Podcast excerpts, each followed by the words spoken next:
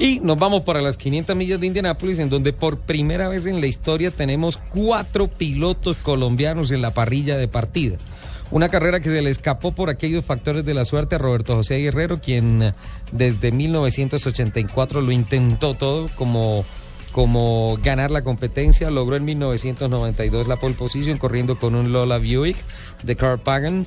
Eh, y en el 84 fue dos veces segundo, fue tercero, fue cuarto, fue quinto y desgraciadamente no logró la victoria. Pero en el año 2000 Juan Pablo Montoya consiguió la victoria. Se posicionó. En una paliza lideró 167 de 200 vueltas en el famoso Brickyard, la, la yarda de ladrillo.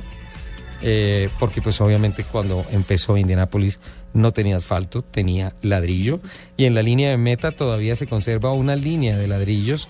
Eh, pasan los carros, pasan los pilotos y sienten el golpecito y se mantiene. Y cuando se acaba la carrera, el que gana va y besa el ladrillo. El ladrillo. Es un templo, es un ritual. Y, Es que no son cualquier 500 millas. No, no, champaña es leche. Lechecita. Leche. Yo no puedo. la-